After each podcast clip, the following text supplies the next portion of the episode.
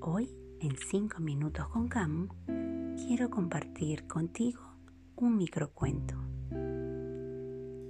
Había una vez un campesino gordo y feo que se había enamorado, como no, de una princesa hermosa y rubia. Un día, la princesa, vaya usted a saber por qué, le dio un beso al feo y gordo campesino. Y mágicamente, este se transformó en un esbelto y apuesto príncipe. Por lo menos, así lo veía ella. Por lo menos, así se sentía él.